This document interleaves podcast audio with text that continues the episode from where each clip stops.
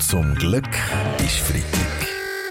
Der ganz normale Wahnsinn von der Woche mit dem Fabian Unterrecker und seiner Freitagsrunde. Ja, man hat sich ja schon fast daran gewohnt. Am Freitag verkündet der Bundesrat neue Corona-Massnahmen. Gut, der Bundesrat gönnt uns ja nicht einmal mehr ein schönes Familienzmorgen mit frischen Gipfeln am Sonntagmorgen. Was verbietet er uns als nächstes? Ein- und Ausschnuff. Gut, das ist eine gute Möglichkeit, der Herr Göppel. Gute Idee. Je weniger Sie einatmen, desto geringer ist die Möglichkeit, dass Sie über die Aerosole gefährlich... Gut, ich muss sagen, der Roger hat schon recht, der Berse. Das mit den Gipfellisten. Gipfel machen sie am Sonntag sofort die Bäckerei wieder auf und die Metzgerei gerade auch.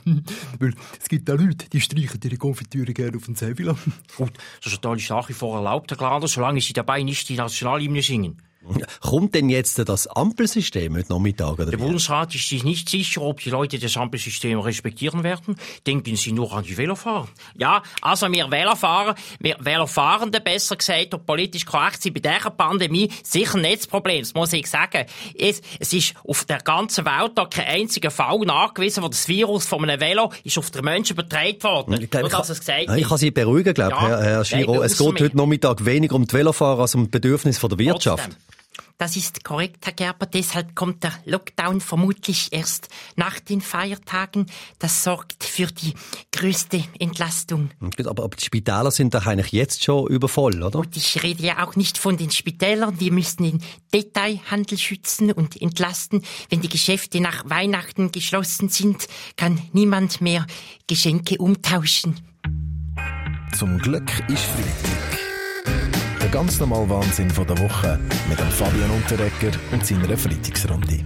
Nächste Woche ja gibt's keine Freitagsrunde, weil dann ist Weihnachten. Also bei mir daheim sind Weihnachten dieses Jahr sehr ruhig, muss ich sagen, gell? Schließlich kann ich mir die Geschenke alle schon verkommen. Wa- Was hat's denn gegeben, Frau Amherd? Ich will sagen, was ich? 40 Nägel, Nagelei, Kampfjets. Du, ich habe es jetzt immer gesagt, ich will Leute auf die Weihnachten. Und dieses Jahr jetzt, der Herr Blocher, wie sieht's das Jahr aus? Äh, Ich verlage rückwirkend alle Weihnachtsgeschenke von den letzten paar Jahrzehnten, die Stöbel zu, alle miteinander.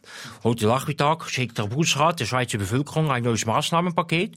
Selbstverständlich werden wir uns bemühen, es ganz schön einzupacken. ist ganz klar. Ja, da sind wir aber gespannt auf das Päckchen, Herr Berse. Ja, ja. Ich schenke mir wie jedes Jahr mir sauber.